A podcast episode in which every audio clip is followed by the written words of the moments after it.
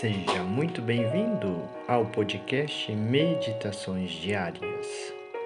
Meditaremos sobre o amor que Deus nos mostrou, nós, homens, no mistério da encarnação do seu Filho.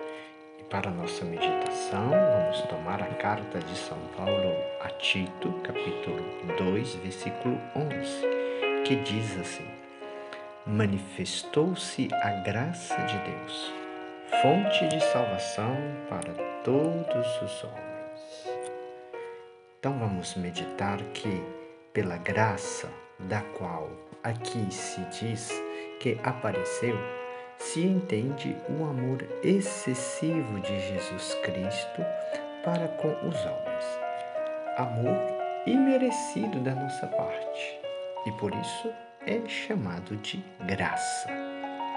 Em Deus, este amor foi sempre o mesmo, mas não se manifestou sempre de igual maneira. Primeiro, foi prometido em diversas profecias e esboçado em muitas figuras, encontramos no Antigo Testamento.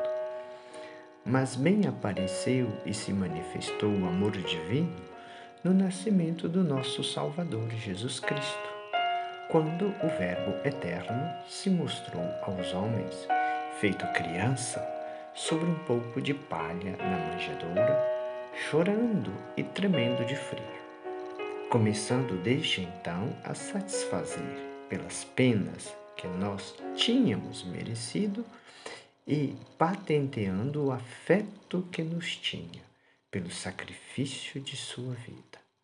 Diz a primeira carta de São João: Nisto conhecemos o amor de Deus, em que ele deu sua vida por nós.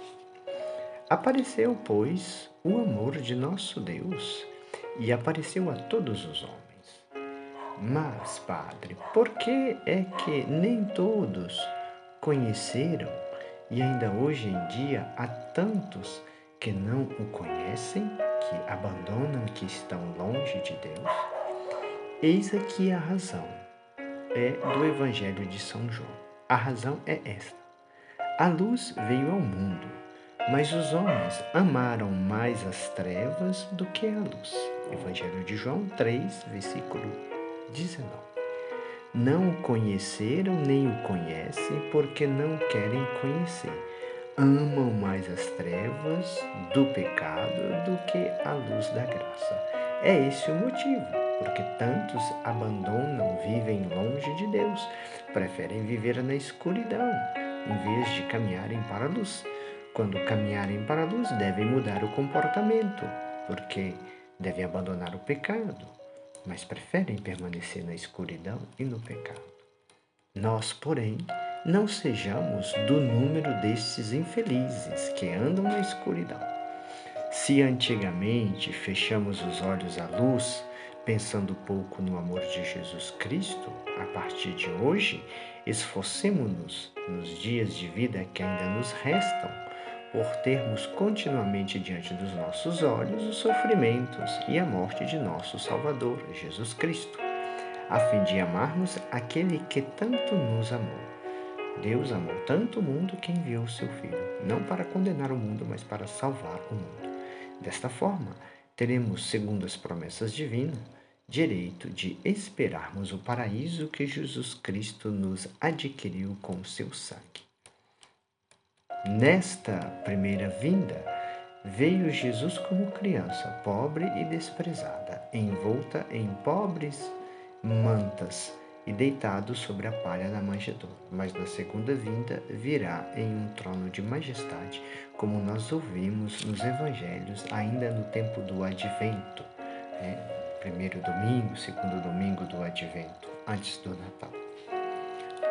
Hoje nós meditamos sobre o amor de Deus para conosco e por isso vamos rezar a este Deus. Oremos.